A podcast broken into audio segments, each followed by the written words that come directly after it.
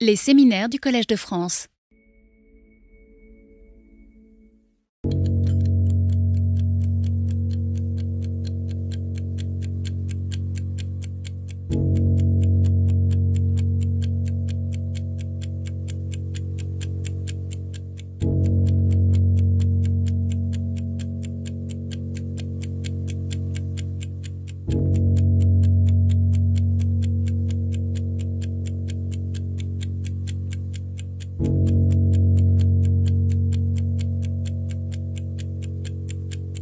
Cassandra!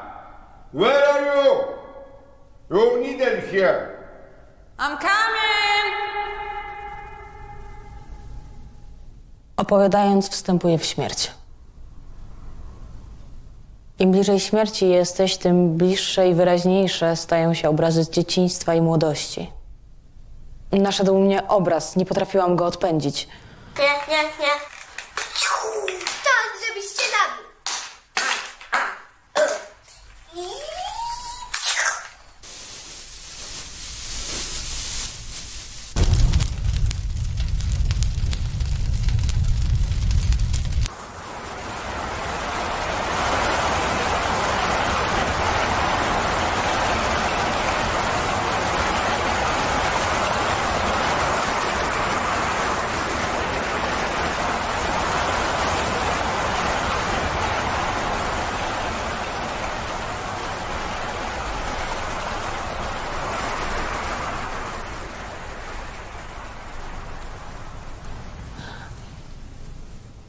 A potem przyszło do mnie postanowienie.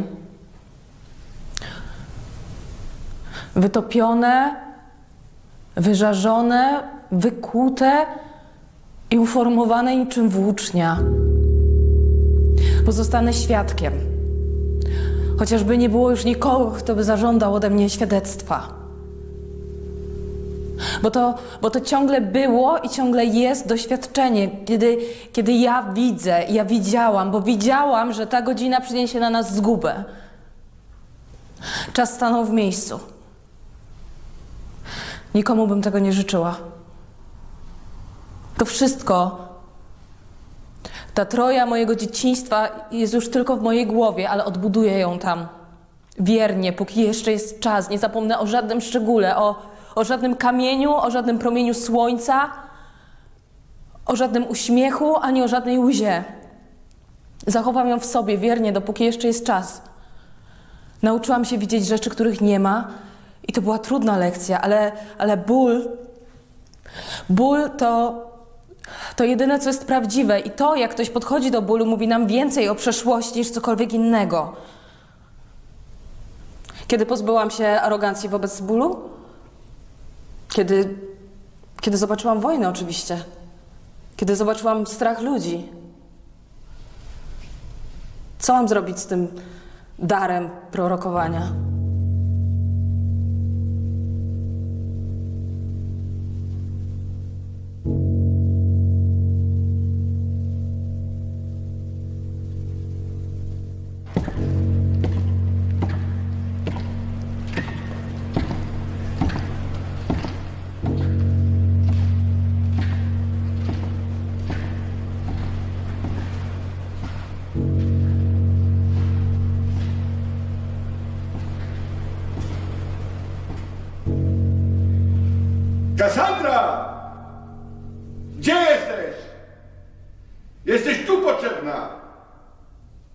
Nigdy o czasie.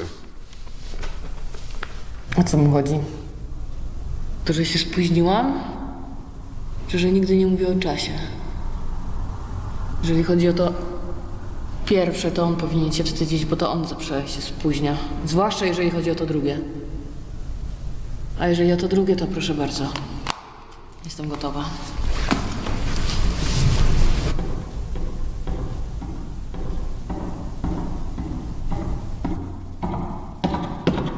Jak już wiesz, moja córko, będziesz mówiła prawdę, ale nikt ci nie uwierzy. No to tu chodzi o mówienie? Nie, no, Pogubiłam się, ja próbuję myśleć, ale, ale jakimi środkami my w ogóle myślimy? Co cię tak martwi, że się pogubiłaś? No, no, doprawdy nie wiem, dlaczego, dlaczego Pantos tak utkwił mi w głowie. Może to jakieś słowo związane z jego imieniem, które próbuje uwolnić się z głębi, do których nie wstąpiłam. A może to jest obraz, obraz z przyszłości, obraz, do którego uda mi się, który uda mi się uchwycić, jeśli tylko pozwolę mojej uwadze iść tam, gdzie chcę. Ale to martwisz się o ludzi czy o środki, których używasz? Ale tych dwóch nie da się od siebie oddzielić i nie można oddzielić. Być kimś, być człowiekiem to znaczy używać słów i obrazów do tego, żeby być i nie być samotnym. Ostatnią rzeczą w moim życiu będzie, będzie obraz. Słowa umierają dużo szybciej niż obrazy. Obrazy pędzą mi przez zmęczoną głowę, a słowa nie są w stanie za nimi nadążyć. Kształty rozbłyskują niczym, niczym płonące race. Nie marudź. Już ci powiedziałem. Nikt ci nie uwierzy. Nieważne, co powiesz i co zobaczysz. Przeżyje mnie moja wiara, że właściwe zdanie, czyli właśnie słowo, potrafi, potrafi ująć, a nawet wywołać każde zdarzenie. Słowa. Wszystko, co starałam się przekazać, było i jest parafrazą tego doświadczenia. Dla Greków nie ma innej alternatywy niż dobro i zło, życie i śmierć, wojna i pokój, przyjaciel i wróg. Oni myślą inaczej niż my. Któregoś wieczoru słyszałem, jak Parys powiedział: Kapłanko, nie pozwalasz, aby moi ludzie odpłacili się tym samym. I odpowiedziałam nie, bo Pantos uświadomił mi, że słowa wywołują materialne znaczenie. Nie działa jak skurcz. Tak przynosiło rozluźnienie. Słowa mają takie same, takie same działanie jak obrazy. Zobacz na to. Hm? To, czego nie da się powąchać, zobaczyć, dotknąć, nie istnieje. A zatem, która z tych dwóch igieł sosny istnieje, a która nie? A może obie? A może żadna? To właściwie co zobaczyłaś, kiedy tam stałaś? Kiedy tamtego wieczoru stałam na murze, znów ujrzałam słońce, księżyc, gwiazdy, drzewa oliwne, które srebrzyły się na wietrze. Purpurowo-metaliczny połysk morza o zachodzie słońca. I na nieruchomym obrazie poruszały się kształty. Czy ostatecznie chodzi o patrzenie? Nie o słowa? Kiedy żyjemy, nie trzeba i nie musimy ich od siebie rozdzielać. Nasz umysł łączy je i miesza cały czas. Niczego nie kochałam bardziej niż poczucie humoru Arizbę. To był niezapomniany widok, jej potężne ciało przykucnięte na zgniłym pniu drzewa przed jaskinią, gdy, gdy kijem biła dla nas czas. Co? Biła czas? Kijem? Tak. I, I to był właśnie początek naszych problemów. To, to bolało, jakbym miała atak i, i w końcu go dostałam.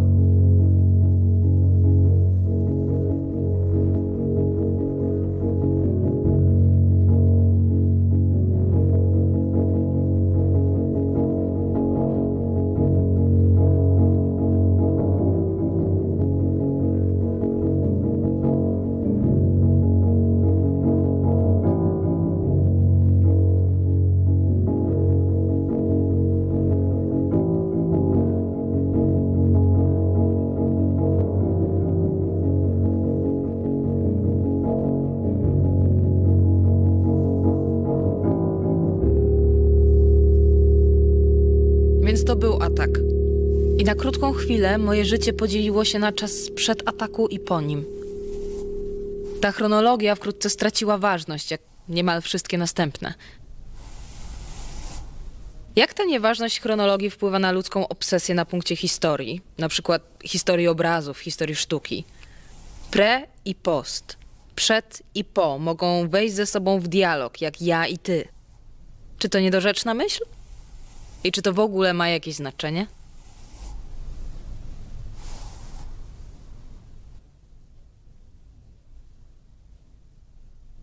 Cytowanie, analizowanie czy nowe odczytanie Caravaggia dzisiaj na zawsze zmienia jego dzieło.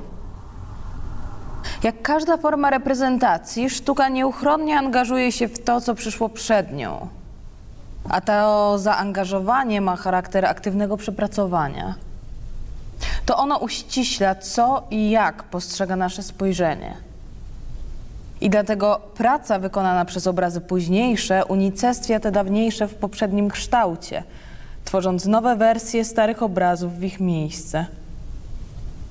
Przykładem tego procesu jest zaangażowanie współczesnej kultury w przeszłość, która ma doniosłe implikacje dla tego, w jaki sposób wytwarzamy zarówno historię, jak i kulturę w czasach współczesnych.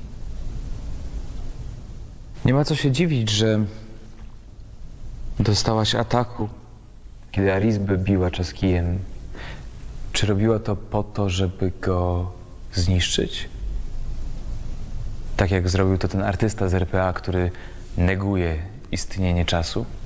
A może nadawała mu rytm? Z pewnością wiesz, że czas ma o wiele potężniejszą moc, niż by wskazywała na to chronologia. Pewien mądry człowiek napisał o tym, jak trudno mieć przeszłość w pamięci. Przeszłość można uchwycić tylko jako obraz, który w chwili swej rozpoznawalności właśnie rozbłyskuje na wieczne pożegnanie. Ale dlaczego rozpoznanie jest tak ważne? Przecież to właśnie teraz świat zajęty jest niszczeniem samego siebie. Właśnie dlatego. Właśnie dlatego. W tym samym tekście napisał on również, dlaczego przeszłość jest ważna. Każdemu obrazowi przeszłości, w którym teraźniejszość nie rozpoznała się jako ta, o którą mu chodziło, grozi bezpowrotne zniknięcie. A więc to nie tylko przeszłość wpływa na teraźniejszość, ale i odwrotnie. Muszę z tym uważać, bo inaczej znowu dostanę ataku. Nasza pozycja w teraźniejszości ściąga na nas odpowiedzialność, by zachować obrazy przeszłości, aby stały się aktualne w teraźniejszości. Nazwałabym to teorią ugruntowaną. Przestamy słowem teoria na prawo i lewo, ale wiesz co to znaczy? Patrzenie, przenikanie wzrokiem. I stąd właśnie wynika jej ugruntowanie w dwóch płaszczyznach czasowych. Tak, to też ma wpływ na nasze akty pamięci. Pamięć nie zdarza się tak po prostu. Tworzysz ją albo nie. Nawet sny pociągają za sobą odpowiedzialność, bo sny nie tyle odzyskują obrazy, co tworzą je. Hmm, masz rację. Pamiętam i czuję, jak, jak ów rytm przyszedł do mnie. Hmm? Ja tworzę to wspomnienie w tym momencie. Już na zawsze drżenie mego ciała, na zawsze opór chłodnej ściany, której dotykało. Życie przeciw śmierci, siła mojej matki przeciw mej słabości. Na zawsze niewolnica trzymająca moją głowę i na zawsze gorzki brązowy sok, który Partena, moja niania, wlewała mi do gardła. Na zawsze głęboki sen i to, co się śniło. I czułam, jak rytm przechodzi na mnie. Gdy w moim ciele rozpoczął się taniec, gdy już nic nie mogło mi pomóc, poczułam pokusę, by porzucić samą siebie i uciec z czasu. Rytm powiedział, że moje stopy wolą uciec z czasu, a ja chciałam ulec mu całkowicie.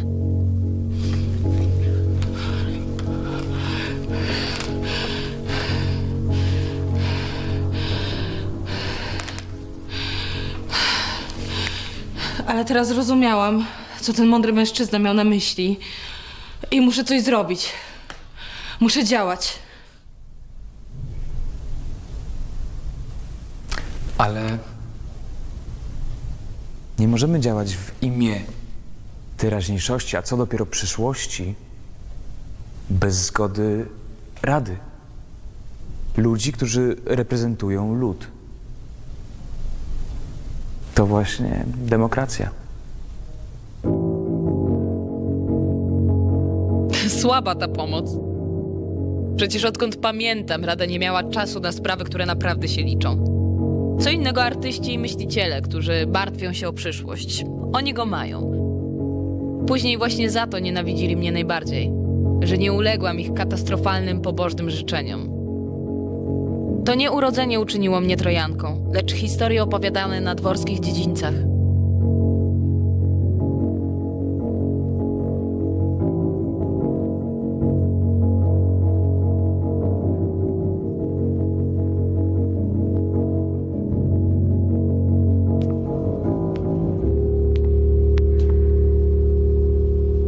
Pałac Milczenia.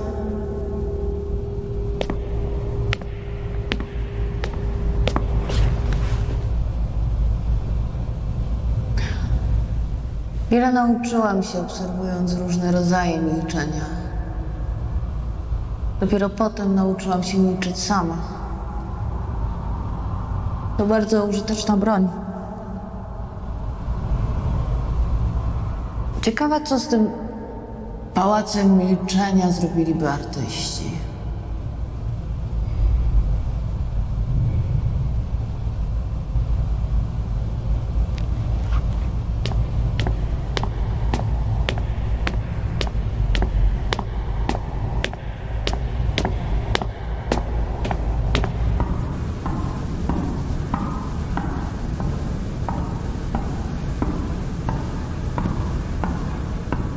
O, a co to za potwór? A teraz widzę. Byłam w błędzie. Myślałam, że w takim pałacu znajdę barokowe rzeźby. Ale ten łeb wygląda naprawdę przerażająco. Jakby zjadał, a jednocześnie żygał tymi mniejszymi postaciami.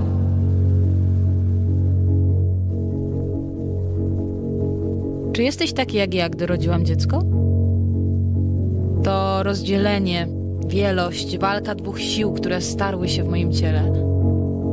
Nie mogłam przestać tworzyć szaleństwa. Ta pulsująca gardziel, która mnie wypluła, potem na powrót wessała mnie do swojego wnętrza.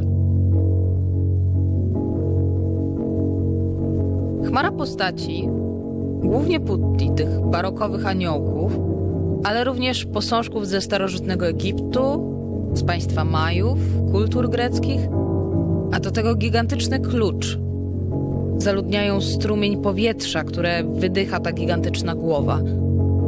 Choć gdy pomyśleć w kategoriach wymienności, które zarazem wdycha.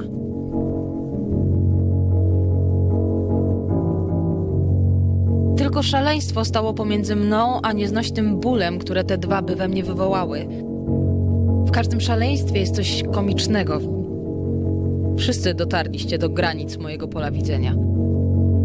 Staliście się cieniami, pozbawionymi realności. Przyjmek pomiędzy zakłada istnienie wielu wymiarów. Gigantyczna ludzka głowa i maleńkie aniołki. Wielu płaszczyzn czasowych pomiędzy współczesnością a barokiem i wielu nastrojów. Obrzydliwy widok tej, jak się zdaje, wymiotującej głowy i ruchliwe to uśmiechnięte to rozgniewane aniołki o gładkiej skórze. Strumień drobnych postaci wydobywających się z ust tej głowy zaludnia ten ruch pomiędzy, ruch w obie strony. Gdy ikony przeszłości wpadają do tych ust, wracają do teraźniejszości, a tym samym mogą symbolizować niedorzeczną historię pre-post, w której przeszłość i teraźniejszość wymieniają się miejscami.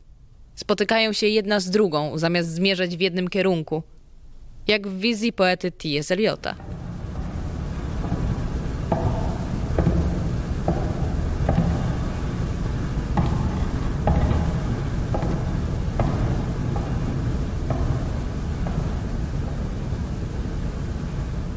Jest bieg czasu. Przeszłość i teraźniejszość jak, jak dwukierunkowa ulica. A jednocześnie zaprzeczenie bez ruchu tej pozornie nieruchomej rzeźby. Co masz na myśli? Czy ona się porusza? Czy nie? Tak. Drży w swoim własnym tempie. Co więcej, jest jeszcze ten uporczywie niejednoznaczny kolor, który kojarzy się z malarstwem. Monochromatyczny brąz materialności, ale jednak ze śladami błękitu. Ten błękit przywodzi na myśl patynę, jaką brąz pokrywa się z czasem, ale zarazem to niewłaściwy kolor. Patyna byłaby zielonkawa, a jako kolor byłaby niemalże niewidzialnym znakiem czasu, dowodem długiego trwania rzeźby. Ten błękit ożywia rzeźbę, a zarazem ją jednoczy. Wydobywa ją z trwania w czasie za pomocą tego ostentacyjnie niewłaściwego koloru. Ponadto przywodzi na myśl niebo, wprowadzając nieskończoność wszechświata w przestrzeń wystawy, która nagle wydaje się tak ciasna. Myślisz, że taki był zamysł? Żeby pokazać, jakie to wszystko jest obrzydliwe, tak jak zrobił to ten artysta. Tak, przecież to jest autoportret. Ale coś odpychającego, które co, y, wchodzi do środka? No, porusza się w dwie strony, jakby oddychało, co zresztą sugeruje tytuł. Wiesz, myślę, że, że jest wdzięczny. Bo dostąpił najwyższego przywileju możliwego. Wpleść wiązkę przyszłości w teraźniejszość, która zajmuje cały czas.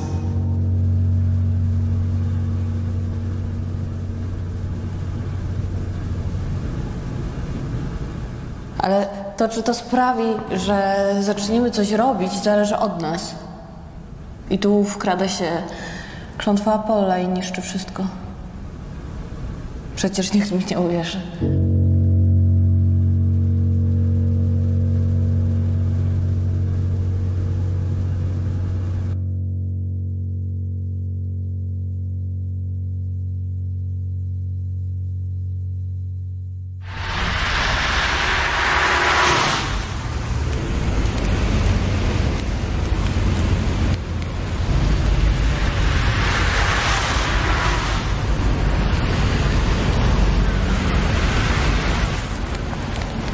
Może faktycznie zaraziłam się bełkotem mężczyzn z rady.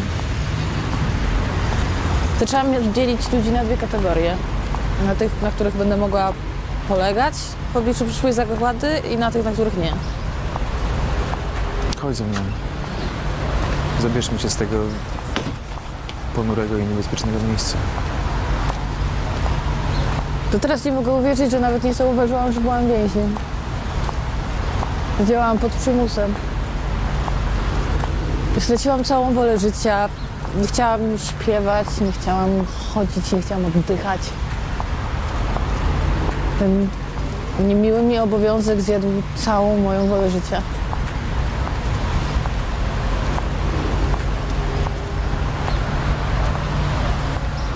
Nie mogę z tobą pójść. Przepraszam. Nie chodzi o przeszłość, chodzi o przyszłość. Ale ja, nie mam wyboru. Nowi władcy ustanowią swoje prawa i wobec tych, którzy, którzy przetrwają. Muszę ocalić kilkaset, kilkaset osób przed śmiercią. A ja nie mogę kochać bohatera. Nie chcę patrzeć, jak robią z ciebie pomnik. Dobrze wiesz, że starciu z czasem, który potrzebuje bohaterów, nie mamy szans.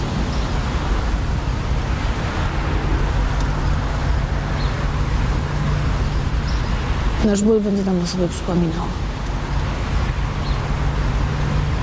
Wiesz, pomiędzy zabijaniem a byciem zabijanym jest jeszcze jedna opcja życie. I możesz mi wierzyć lub nie, ale ja jestem za życiem.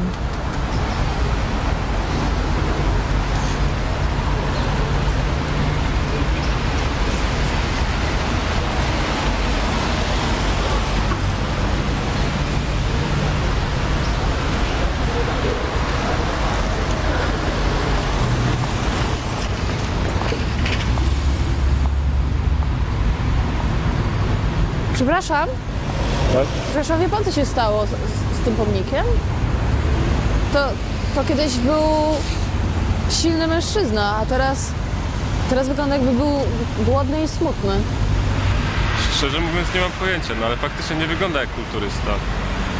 Muskularny mężczyzna z przyszłości teraz jest głodującą kobietą z teraźniejszości. Ale, ale czy ona musi głodować, bo, bo nie myśli? Czy może jej melancholia jest, ma charakter bardziej ogólny i, i rozszerza się również na mężczyzn?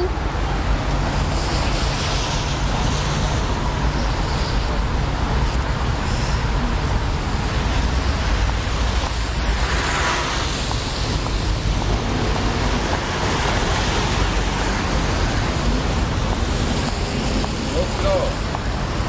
Zbudasz ode mnie coraz dalej.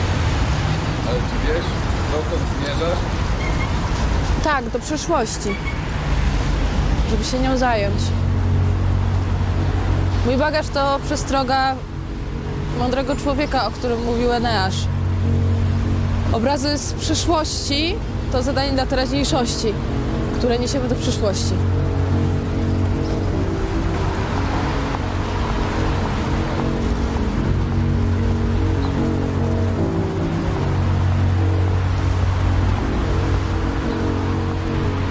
Kiedy postradała moją nienawiść? Brak mi jej, tej nieubłaganej, zapiekłej nienawiści. I wiem, że jedno imię mogłoby ją zbudzić, ale wolę jeszcze o nim nie myśleć. Gdybym potrafiła to imię wymazać, nie tylko z mojej, z pamięci wszystkich ludzi, którzy pozostaną przy życiu. Gdybym potrafiła je usunąć z naszych umysłów, wypalić, moje życie nie byłoby daremne. Achilles. Z góry zakładał to, co miał jeszcze stworzyć wojnę. Gdy dotarł już tak daleko, mógł swą wojnę uznać za normalny stan i uznać, że istnieje tylko jedna droga wyjścia zwycięstwo. Dlatego właśnie nie mogę tu zostać. Muszę wyruszyć w przyszłość, bo tu w teraźniejszości nikt mi nie wierzy. A co jeśli w niewoli nadal mam swobodę wyrażania siebie? Drodzy wrogowie, Kim jestem, by widzieć was tylko jako zwycięzców, a nie tych, którzy będą żyli dalej? Jako tych, którzy muszą żyć, by to, co nazwano życiem, mogło trwać. Biedni zwycięzcy, którzy muszą żyć dalej dla tych wszystkich ludzi, których zabili.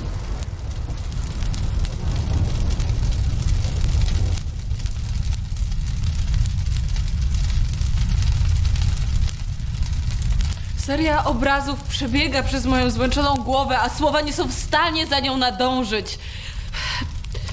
Kształty, kształty rozbłyskują się w mojej głowie niczym płonące race.